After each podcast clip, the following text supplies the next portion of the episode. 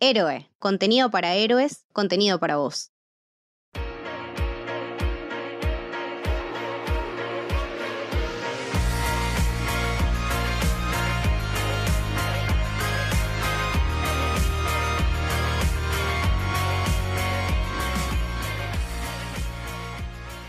Bienvenidos y bienvenidas al Camino del Héroe. Mi nombre es Lucas y estoy con Camito Hola, ¿qué tal? y con Leticia.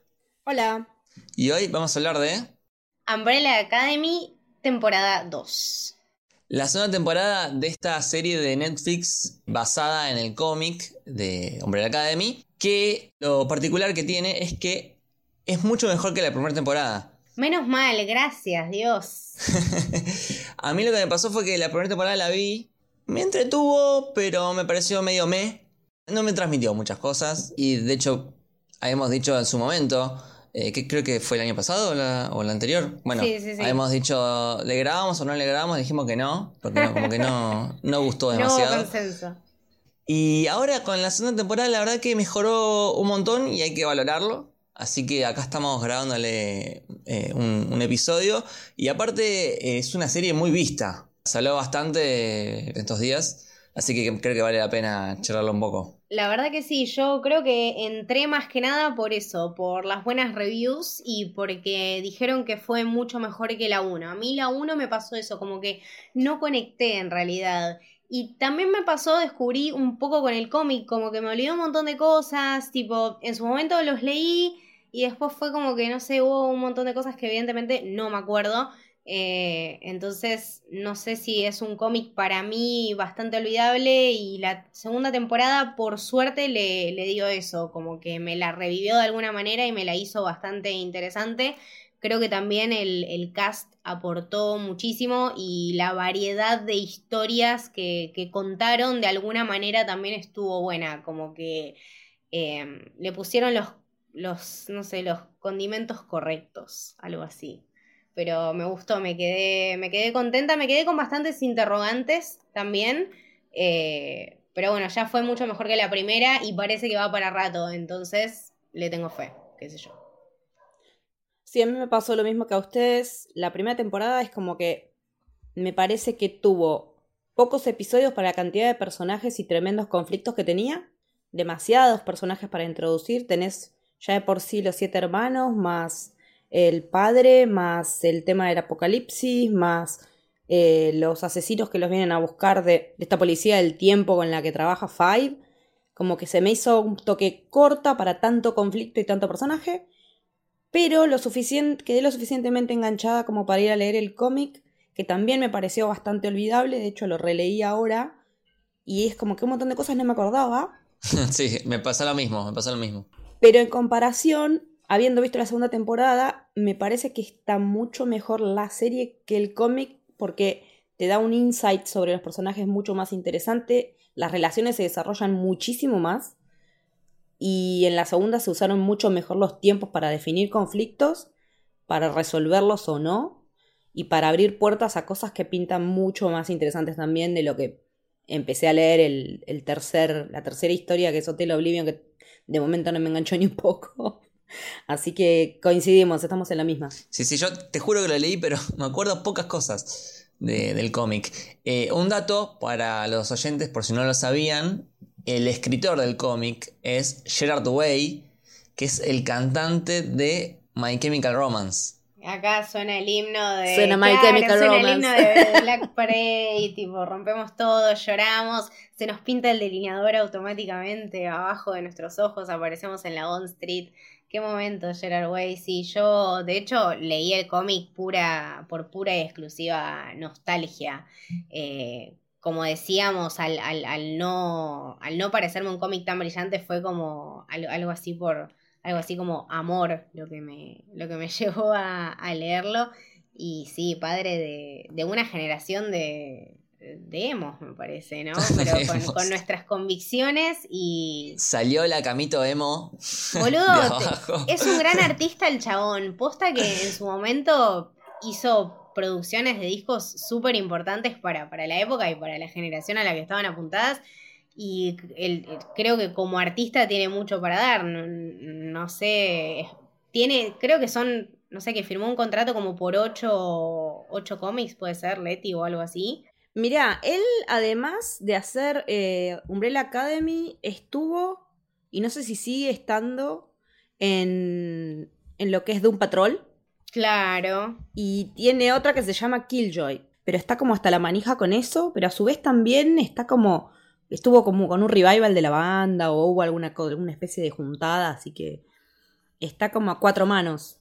Claro, pampearon una juntada del año pasado que generó toda una revolución en el, en el underground. Nos sentimos jóvenes por un momento, eh, pero como que no, sé qué pasó, creo que fue unos recitales y planearon una gira y ahora por esto del COVID como que quedó suspendida. Pero eh, volviendo al cómic, a mí me dio mucha curiosidad porque no... Uno no asocia, ¿no? Eh, tipo, el cantante de My Chemical Romance haciendo un cómic de superhéroes Creo que de cantantes y cómics lo único que tenía era tipo Kiss. sí, es una asociación extraña. Eh, creo que Keanu Reeves iba a hacer un cómic. Se están animando. Oscar Isaac va a sacar una novela gráfica. Eh, Firmo que sí. a todo eso. Toda petición que venga de Keanu Reeves y Oscar Isaac es un sí por mí. Sí, me, produce curiosidad eh, cuando pasa estos casos. Eh, igual me parece que en, esta mesa virtual el consenso es que la serie es mejor que el cómic. Sí. Tiene mucho más conflicto y tiene mucha más diversidad, porque vos cuando ves a los nenitos dibujados en, la, en, en el cómic son todos rubiecitos, blanquitos. Sí. Y, o sea, Diego es un mono de dos metros, rubio de pelo largo. Nada que ver. y Allison tiene pelo violeta, pero es blanca. La más parecida se puede decir que es Vanya. Eh, y no, y Five. Five, es un calco. Five está igual. Exactamente igual. El único, el inigualable, el number one, aunque, aunque sea quinto, es el mejor de todos. La verdad, qué temporada hermosa, qué sujeto divino. Para mí es este niño que no podemos arruinar. Si arruinamos este niño, nos tenemos que matar todos y no servimos como padres y como guías de esta generación, estamos perdidos, chicos. Yo no sé, lo quiero proteger. La sociedad ya se va a encargar de, corromperlo, vas a ver. No seas malo, Lucas, tenele fe, boludo. Lo tiene todo. Es tipo. Nada, que yo, las drogas todo bien, pero que no se junte con mala gente, ¿entendés? Eso es lo único que me importa que no suceda porque yo lo quiero ver haciendo de Loki alguna vez. Me encanta. ¡Wow! Decilo de vuelta, suena hermoso. Quiero que Aidan Gallagher sea un joven Loki. Por favor. No sé en dónde, no sé en qué contexto, pero es Loki. Lo vi así, lo vi. Tuve una visión, me iluminé. Astros de Hollywood y de Disney, escuchen esto. Eh, patente pendiente, esto hay que patentarlo antes de que salga al aire para mí. Hoy vi, hoy vi una foto de un edit de mm, este chico Aidan como Robin. Y es perfecto también, ¿eh? re perfecto. Me encanta, es divino. Sí, sí, sí, sí. Eh, da más para. Me da un. No sé si un Jason Todd o un Damian Wayne. Sí, claro, el hijo, Damian. Sí. El hijo de Batman. Sí, sí. Nos estábamos yendo igual por, las ramas. Pero mm, volviendo a la serie, está desarrollada por Steve Blackman, lo cual es bueno. Y por otro lado, y acá viene lo malo, eh, es de. no sea malo. este tipo se llama Jeremy Slater. Eh, yo te voy a decir lo, que hizo, ¿no? A ver. Hizo eh, Los Cuatro Fantásticos de 2015. Qué hijo de puta. Sí. Hizo Death Note, la, adaptación de Netflix. Qué hijo de puta. La live action. Sos malo. No, qué hijo de puta. Eres malo, Art Simpson. Y después hizo otra que se llama The Lazarus Effect. Tuvo tipo 17%. Wow. un road, fracaso total. Yo después lo voy a, lo voy a mencionar, pero hay un, par de cositas de la serie que no me gustaron. Eh, y creo que, creo que viene por ahí. Creo que viene por, este tipo que es uno de los de escritores. La mano de este sujeto. Sí, estoy seguro, me la juego. O sea que Lucas no, no lo quiere. Puede ser que no quieras a este sujeto. No, no, lo odio. Es que con ese arsenal de porquerías en el lomo, ¿quién lo va a La verdad, si hiciste esa Death Note, sos un hijo de puta, boludo. Sos, un hijo de puta, sí. No, no, no queda hmm. otra. Menos mal que, que el manga y la serie original siguen intactos. Claro, exactamente. Sí. Pero bueno, hablemos de lo bueno de, de Umbrella Academy. Yo tengo que destacar, en primer lugar, para mí lo mejor de todo es la banda sonora. Tanto en la primera como en la segunda. Creo que ya mm, ya es como una tradición, ¿no? Que tengan una, una selección de, de canciones y de momentos musicales tan buenos, pero tan buenos. Sí, son como bastante particulares. Aparte en la segunda temporada tenés todo el arsenal de música de los 60 que es impresionante Inagotable. para usar. Exacto. Pero a su vez también me echando un temita de Gerard Way por ahí y algunas otras cosas contextuales y más modernas. Cuando aparece con el tema de Kiss en toda esa secuencia es increíble. Tremendo. En la primera te estaba eh, Happy Together, que me acuerdo que se me había Sí. re pegado cuando la vi. El cover. Mm. Y mm, en la segunda está uno de Backstreet Boys. Sí, sí, Sí, en un momento, Está bien en un momento usada. bastante polémico. Y después había uno de Adele. Sí, cantaba en sueco. Excelente. Cuando están haciendo el funeral del pie del, del hermano sueco. Exactamente. Excelente, excelente. Porque yo tardé Hermosa. y dije, "Pero esta canción me suena, pero no sé cuál es. Y, ah, es la de Adele, boludo.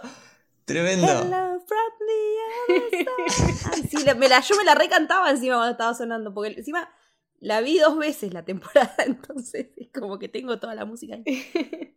Eh, no, muy, muy buena la banda sonora. La verdad que para mí es lo, es lo mejor. Y otra cosa que me gusta mucho es eh, algo que mencionaron ustedes, que es la diversidad. Diversidad en el cast.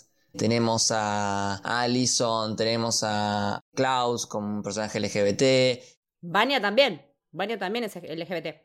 eh, Diego que es latino, ¿Ven? Ben también. Eh, nada, tenemos un- una buena diversidad de personajes que, que en el cómic, como dijo Leti, no, no existe y acá por suerte está bueno y, le da, le da un, buen sabor a, a la serie. Y es como que le da una actualidad, porque aparte con todo lo que está pasando, todo el conflicto de, de las protestas pacíficas de, de los afroamericanos, es como que decís, parece que le hubieran preparado a propósito, pero no, esto está armado de un montón antes. Y todo eso en el cómic ni aparece, cero, no hay ningún tipo de conflicto de ese tipo.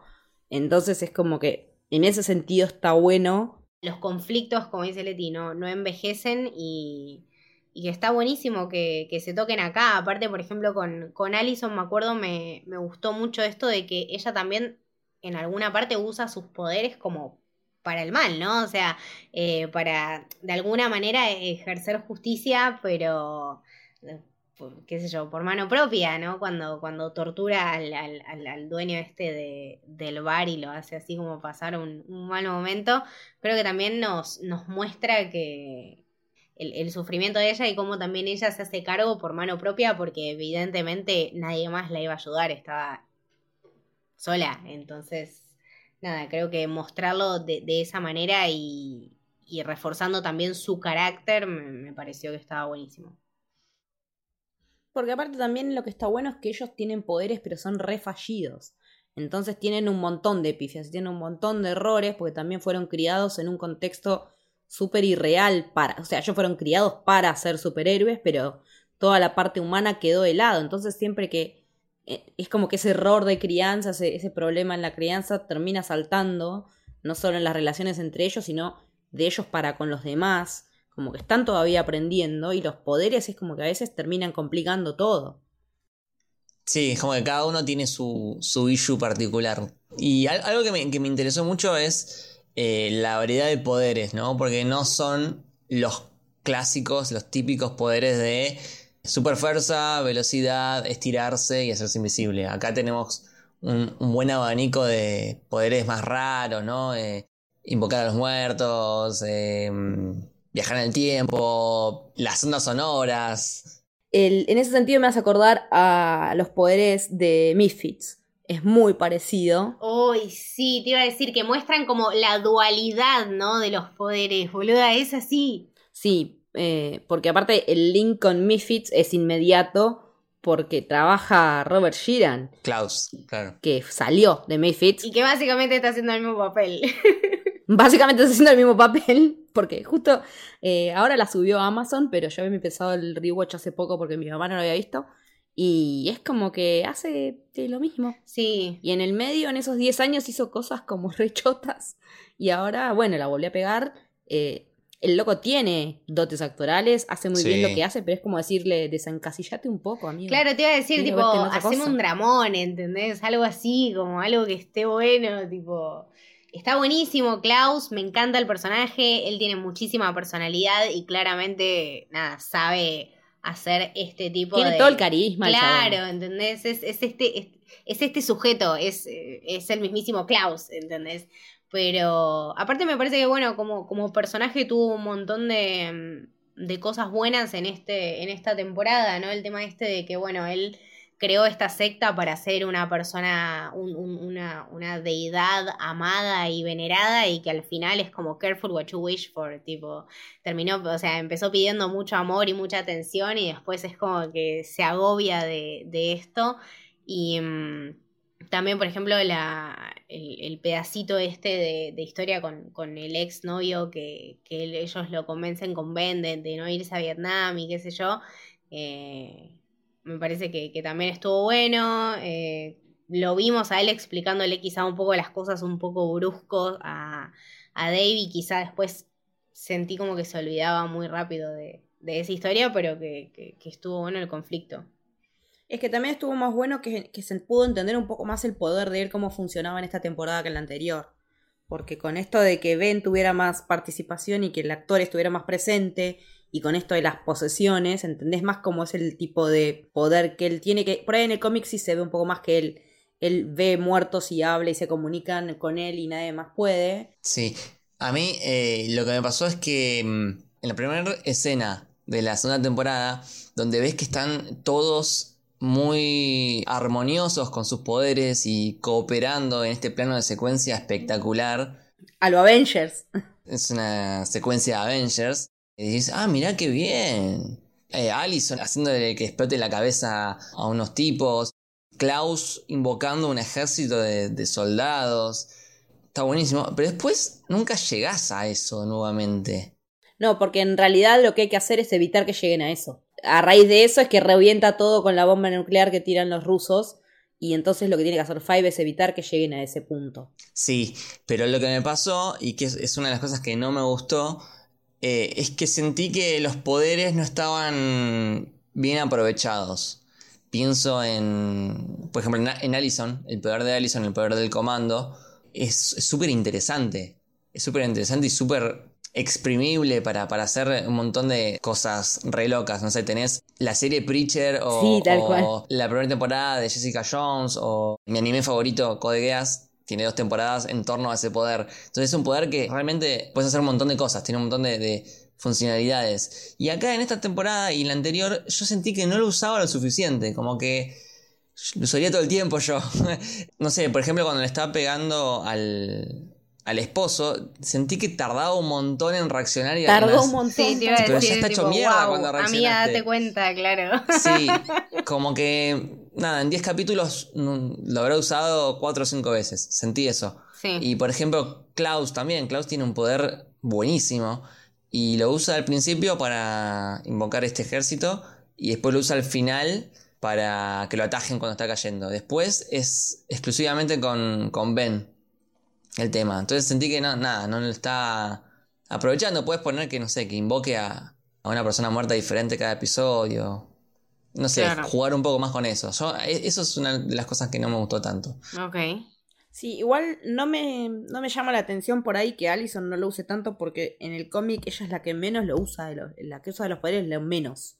Porque en toda la segunda parte, digamos, en lo que es Dallas, lo que, la adaptación de esta y que vimos en esta temporada, ella perdió la voz, perdió las cuerdas vocales, no puede supuestamente hablar nunca más por el corte que le hizo Vanya con el, con el arco del violín la arreglan recién los viajeros del tiempo que trabajaban con Five, porque la necesitan para poder ir a matar a Kennedy, pero en realidad ella está de los seis tomos, creo que cinco sin poder hablar.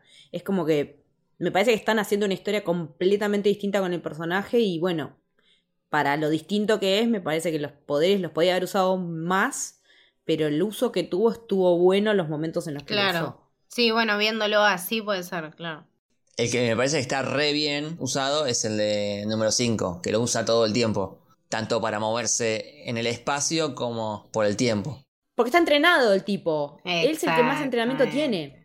Ya está súper canchero. Aparte lo, lo ves, ¿no? Como que tipo, esta, esta temporada el personaje también transmite eso, como una confianza y una, y una sabiduría y se mueve de cierta manera que vos decís, este pibe la tiene re clara. Props también al, al actor y bueno, nada, que es Al un- actor, un sí. súper personaje, mal. Es que es muy. Es muy loco ver que es un pibe, jovencito, pero que tiene gestos de persona grande. Exactamente, por eso. Cuando lo ves que está tomando con la copita tipo de brandy, es impactante. es un tipo de 60 años en un cuerpito de un chabón de 15. No, no, pero aparte, y tipo, realmente lo ves así. Claro, o sea, el movimiento de las cejas, como la manera en la que se desenvuelve, es un montón de trabajo corporal y de movimientos súper específicos que el chabón es un pibito y, y los transmite increíble. Me parece que eso también le brinda muchísima frescura. Es muy loco eso, porque por ejemplo, un- si a un actor grande le pedís que actúe como un niño, él ya fue niño, sabe cómo se comportan los niños. Tal cual. Pero él nunca fue adulto y tiene que comportarse como un adulto. Entonces me parece que es doble mérito el de, el de Aidan. Sí, sí, Al sí, hacer es este- este eh, papel. Una, una interpretación, la verdad, brillante. Me parece uno de mis favoritos, lejos. Sí, me parece que estaría bueno analizar un poquito la psicología de, de cada uno de los siete de esta academia. Y ya que estábamos con cinco, es como que está medio. Medio loco, medio cebado, ¿no? Y en esta temporada yo lo vi como un poco psicópata, un poco tipo sangriento, como ese, ese, ese episodio con la, la psicosis. episodio. Ay, Ah. boludo, no, fue muy extremo, tipo el yo del pasado, las siete fases de la, tipo, no, no, no, no, es, es muy tremendo, es muy tremendo. Cuando mata a todos los del. A todos los de la comisión, sí. Excelente. eh, con, el, con el hacha, excelente. brutal. Pero aparte, ya arranca poniéndose manija cuando se calienta, que la maquinita de golosinas no le dio la golosina y la hace mierda. Entonces, con toda esa manija encima de calentura, va, agarra el hacha y hace el quilombo que hace. no, no. es que por más que es un niño por fuera, el chabón por dentro está súper traumado, vivió el apocalipsis, tienen no sé cuántos años, como que está loco ya. No, no, no, por eso, y en, en esta temporada creo que lo, vemos hiper eh, desatarse y creo que también ayuda un montón a, cómo fluyen después los, los episodios, ¿no? Con él, bueno, tratando otra vez de detener este apocalipsis, que podría sonar un poco repetitivo, de hecho, como que la fórmula es la misma, pero desde este punto de vista, ¿no? Y tomándolo como de vuelta, él siendo un niño con, con- con todos estos atributos, me parece que, que funciona perfecto, la verdad.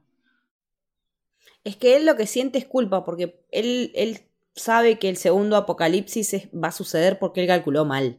Entonces él lo que está haciendo es querer arreglar su propia cagada. Es un tipo que no está acostumbrado a mandarse cagadas, porque él es como el asset de, de la Asociación de la Gente del Tiempo.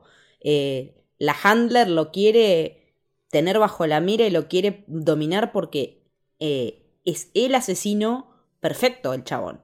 A él lo modificaron genéticamente, incluso en la serie lo, lo dice en un momento no muy claro, pero más o menos. Él está modificado genéticamente para ser el mejor asesino que existe, y él de hecho lo es, y le frustra también no poder lograr los objetivos que se plantea, y le frustra también estar planificando y que los pelotudos de los hermanos no se puedan poner de acuerdo para estar a una hora en el mismo lugar. Entonces yo también me Sí, no, no, te, entiendo absolutamente. esa Te entiendo absolutamente, amigo. el nivel de frustración, pero aparte también él siempre está cuántos pasos adelante de todos los demás, porque para cuando el boludo del hermano de Diego seguía enamorado de Laila, él ya sabía que la mina era una traidora, ya sabía que los estaba cagando. Entonces Uy, vos decís, claro, flaco, date cuenta, sí. ella- él se lo dice, mirá, yo ya sé, no sé qué onda, pero como está todo mal, y después resulta, bueno, que pasa lo que pasa con Laila, que me pareció medio un descuelgue también. Sí, eso te iba a decir, sí. Como que todo eso fue como. mm, pero tan así. Fue como muy de la nada. de- demasiado. No que me lo acuerdo tipo del cómic el, el personaje estaba. No. Claro. No existe, por lo menos hasta donde yo leí. Y eh, no existe, no sé si aparece más adelante, pero tampoco es de, es de extrañar que haya más chicos en la misma que, ell- que en la de ellos, digamos. 43 chicos nacieron. Claro, sí, sí, Claro, sí. de 43, un montón murieron al nacer o los mataron. Y el padre solo consiguió 7, pero tiene que haber más. Sí, obvio. Y en, en cuanto a 5, me parece que destaca muchísimo, digamos, cuando está en escena, vos lo mirás a él. Sí, la presencia escénica del flaco es tremenda. Sí, sí, sí, sí. La presencia, tiene mucha presencia. Eh, si está, no sé, Luther 5 y Allison, lo miras a 5. A ver qué hace, a ver qué dice. Y sí, a Luther nunca lo vas a mirar, si es un embole, querido, despertate, amor, van dos temporadas, papito, ¿qué pasa acá, querido? Es como que no termina de salir del conflicto del daddy issue y se queda ahí. Claro, es un Sebastián Estebanés. Creo que Luther es, es el extremo opuesto de número 5. O sea, número 5 me parece más interesante y Luther, la verdad que no puede chuparme más un huevo. Luther, aparte, tiene, tiene, claro, es es un personaje que es así, es tipo poco interesante, tiene este vaivén emocional que está tipo con el drama de Allison y después es como medio una marioneta de, de, cinco básicamente, ¿no? Creo que, qué sé yo, la, única, eh, una de las partes, por no decir la única, que, que me gustó del chabón, eh, fue cuando ponele, le pide perdón a Vania, pero después, por ejemplo, ese encuentro que tienen con Reginald, eh, como que no me dice nada, eh, no, no, sé, lo veo ahí como que es y no es, usted me entiende, es un meme el chabón, es tipo, no sé, olvidable. Es un meme. Sí, es un personaje que no te suma en nada, no me termina de sumar en nada, o sea, que esté o no esté, me da reverendamente lo mismo. Es gracioso que en, en Game of Thrones ese actor era Deacon Charlie, que era el hermano de, Sam. Malísimo actuando y nada, como que el personaje tampoco. Tampoco le ayudaba, claro. Ay, ¿no vieron el meme con el que él está con el cuerpo agrandado de Game of y la cabeza chiquitita? Tiene la cabeza muy chiquitita. Ahí en el campo de batalla ante que lo haga mierda el, el dragón. Es un meme. el chabón es un meme. No, sí, no, no. Me brindó cero, sí. Eh, ya hablamos un poquito de, Klaus antes, que para mí es, eh, después de 5, es el más interesante. Creo que en la primera temporada eh, tuvo un arco muy bueno. Eh, con esta historia de, con Dave, con su, con su adicción.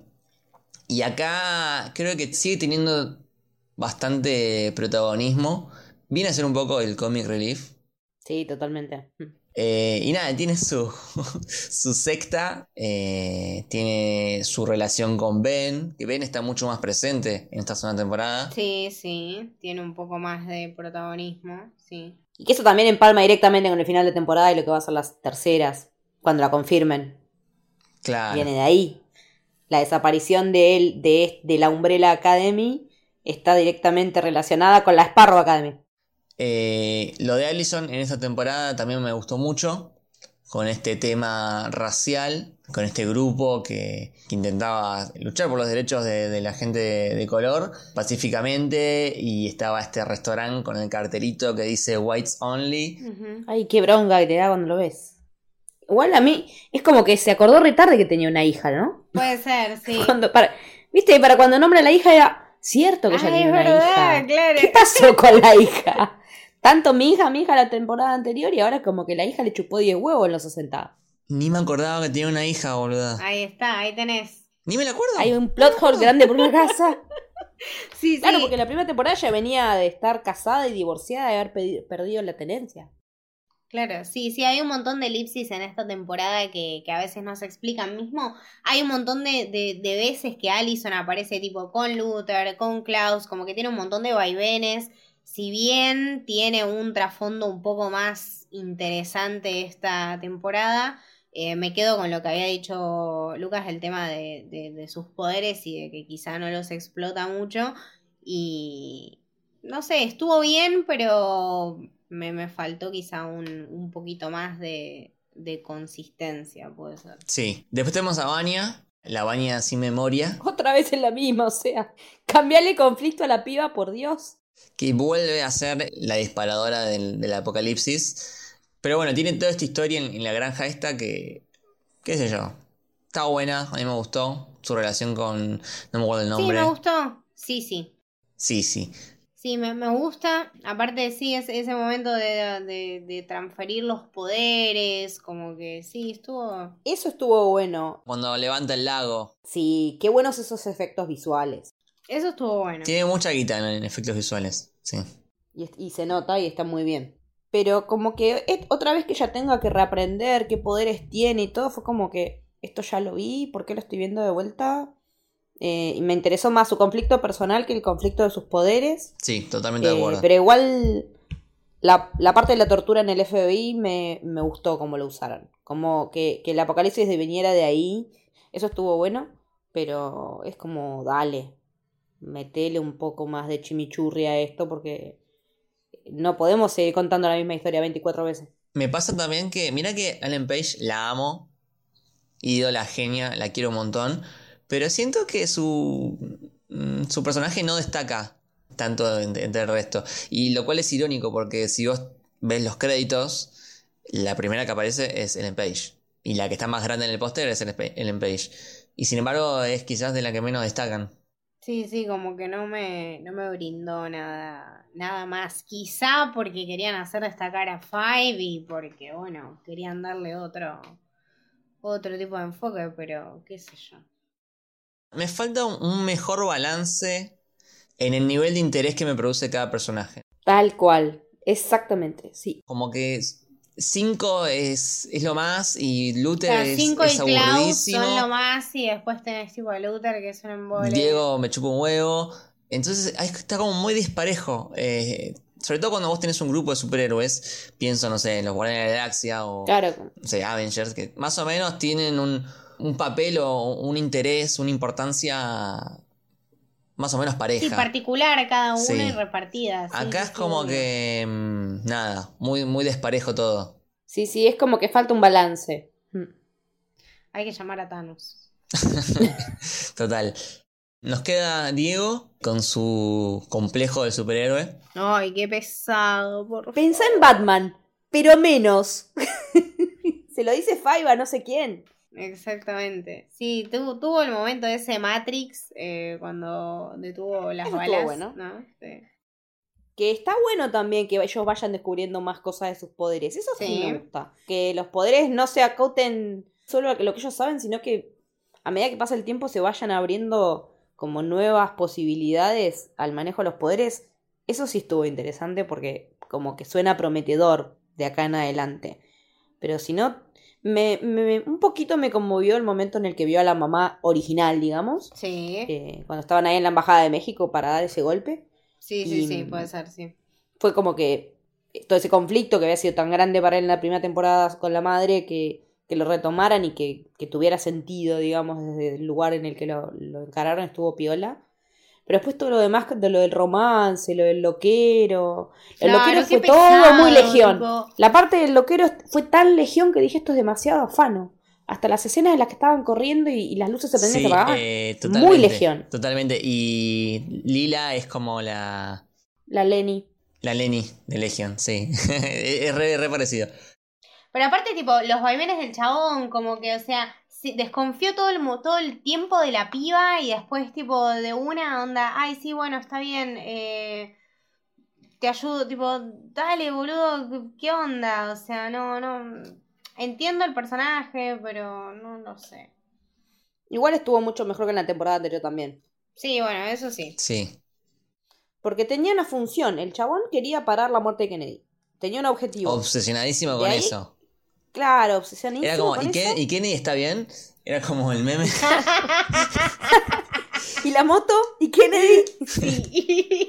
¿Y Kenny está bien? Él lo que quería era salvar a Kenny porque tiene ese complejo de, de superhéroe que le, le inculcó el padre, ¿no? Absolutamente, sí. Pero es justamente al que el padre no le daba bola, porque el padre le daba bola al número uno.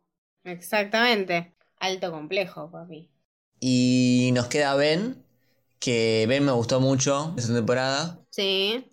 Eh, se enamora de una chica, eh, con este tema de la, de la posesión, no sé cómo decirle.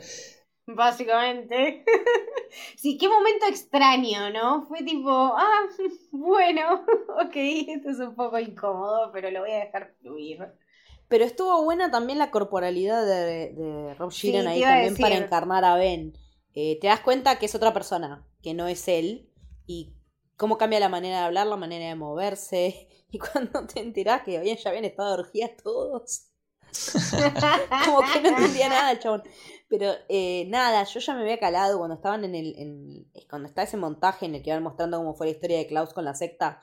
y que van en el, en el, en el bondi y como que bajan del techo a donde está Ben, que la están mirando como le re enamorado y fue como, ah, mira, el muertito le gusta una. y tiene un, buen momento cuando se sacrifica y tiene esa charla. Esa charla con Vanya, la verdad que me encantó. Me, gustó, me gustó ese momento y me parece que sirve un montón para hacerlos interesantes a ambos. Creo ambos. que fue un, buen recurso. Sí. Porque aprendemos un montón de ella y también le damos un montón de valor a él. Entonces me parece que está súper bien utilizado.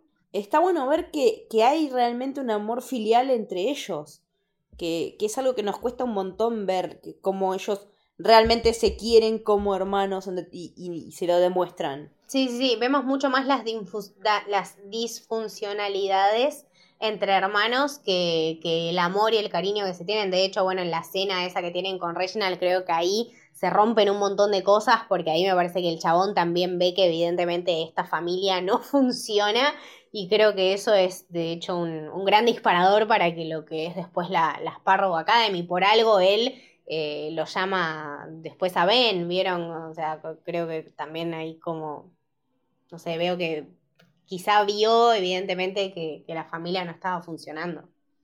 Sí, sí, sí, pero bueno, ese, ese abrazo final, donde él al menos se puede ir sintiendo algo, que era su, su arco, está, está bueno todo ese momento. Sí, la explicación de por qué se quedó en vez de irse en su momento también estuvo piola. Ah, esa explicación, ese flashback. Que, en el, que le quite esa, esa, esa culpa de encima a Klaus. Ese flashback me gustó y me hubiese, gustado más flashbacks de esa época. Sí. Eh, de ellos más chicos, porque aparte en un momento yo dije, ¿este, este es 5? no era 5, era Klaus. Era Klaus. Porque 5 ya se había ido. Sí, sí, es que me parece, no me acuerdo bien cuándo es que desaparece 5. En el 2002. En el 2002, porque ellos tienen todo un incidente que, en el que pelean contra la Torre Eiffel. Eh, en el cómic. Y creo en el cómic, sí, y ahí todavía no me acuerdo si ya estaba, si todavía estaba Ben o no, pero está por ahí la muerte, pero en la serie hicieron referencia igual a, a los sucesos de la Torre Eiffel, que es un día que la Torre Eiffel se volvió loca. y empezó a matar gente. Entonces ellos, fue como la primera misión oficial de, de la Umbrella Academy en la que se presentó en sociedad como superhéroes.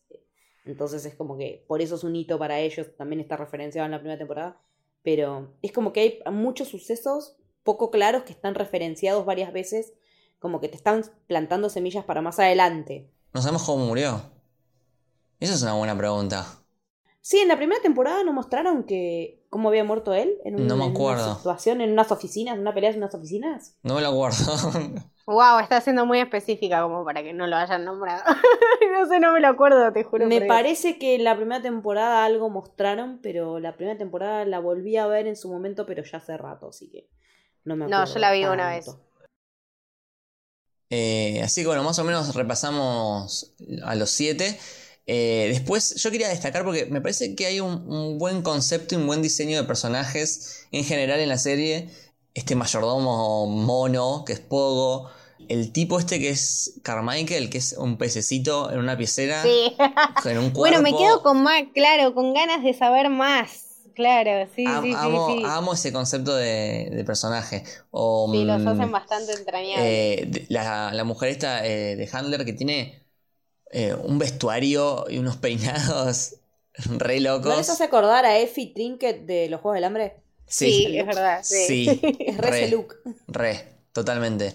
Y después tenemos a Reginald que terminó siendo un alien. What the fuck? En la próxima temporada veremos su forma real. Estoy muy En la primera temporada lo habían dejado como al final de la temporada, ¿no? Era, Lo habían dejado como colgando y ahora fue como. ¿Qué carajo es ese bicho? Yo me lo imaginé medio como el admirante Advar de Star Wars, no sé por qué. Sí, sí, tengo, tengo muchas expectativas. Siento que dejaron buenos interrogantes y que bueno, que estaría bueno que lo exploten. Y me parece que también hay que darle un poco de relevancia a los personajes que no nos sentimos muy attached. No sé si somos nosotros o a la gente le pasará lo mismo.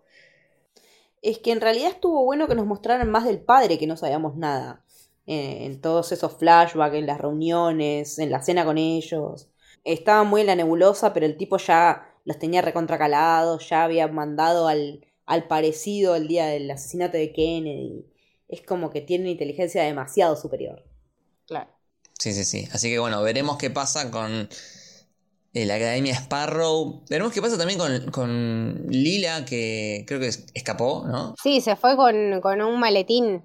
Puede ser que con ese maletín también haya creado como una realidad alternativa, ¿no? O sea, después, tipo, ellos aparecen de vuelta y encuentran esta Academia Sparrow. Que seguramente está compuesta por otros tantos pibes que no conocemos. Claro, Salvo Ben, tal vez todos los demás sean distintos. Claro, hay que ver, tipo, si, si Reginald realmente orquestó todos estos, todos estos embarazos, tipo, me gustaría saber un poco más. Y eh, es una de las teorías, sí, de como que él sería el padre biológico de todos de alguna manera Mm. extraña y alienígena. Igual, ¿ustedes qué flashearon cuando los mataban a todos? ¿Que lo iban a arreglar enseguida o que alguien la quedaba? No, sí, sí, que, que lo iban a arreglar, pero para mí algo ahí, algo ahí pasó. Se creó otra línea de tiempo o una cosa así muy rara, como que se tiene que expandir a futuro, me parece. Sí, porque yo no sé cuál de todos los eventos que ellos trastocaron o modificaron llevó a la creación de la Academia Sparrow. No sé si la reunión... Puede que haya sido la cena. Para mí que fue la cena. Fue tipo ahí cuando el chabón se dio cuenta que la familia no funcionaba en absoluto y para mí ahí decidió crear la Academia Sparrow. Para mí se creó eso, otra línea de tiempo alternativa y después veremos en la próxima temporada o cómo arreglan esto o si lo usan para descubrir este tema de la Academia Sparrow y más cosas de Reginald. Así que bueno, esto fue el podcast que le dedicamos a la segunda temporada de Umbrella Academy. Veremos cómo continúa esta historia. Em, ¿Dónde te podemos seguir, Camito? A mí me pueden seguir en Twitter como Camito del Héroe, en Instagram como Camito, a vos Lucas. A mí como arroba lukebashi con corte doble L. ¿A vos, Leti? A mí me pueden encontrar también en Twitter y en Instagram como Leticia-Haller y a la productora la pueden seguir también en las dos redes como arroba soshéroe. Y a Camino del Héroe como Camino Héroe en Twitter. Y Camino del Héroe en Instagram. Esto fue el Camino del Héroe. Espero que les haya gustado. Chao. Adiós.